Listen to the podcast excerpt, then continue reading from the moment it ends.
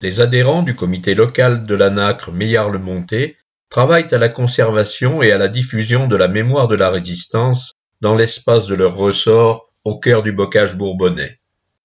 Prenant le relais des acteurs survivants, les générations nouvelles s'attachent à préserver ce patrimoine mémoriel pour l'approfondir, pour l'enrichir, faire vivre et diffuser sa connaissance.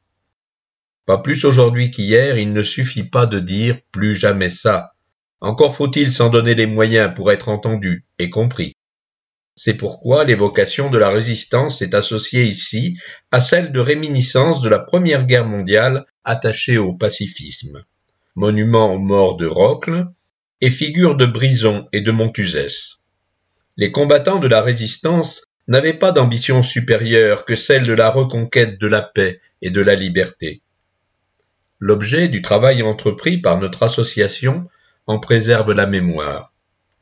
Cette préservation des informations, au travers de documents et de témoignages, sert l'histoire et démasque les tentatives de réécriture négationniste.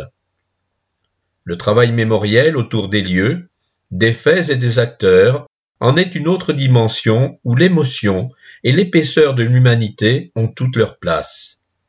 Quant à l'affirmation de l'idéal de liberté, de justice et de paix qui animait celles et ceux qui ont assuré la reconquête de la République en parachevant la défaite de l'occupant nazi et de ses complices pétainistes, ils forment le plus solide pilier de cette action.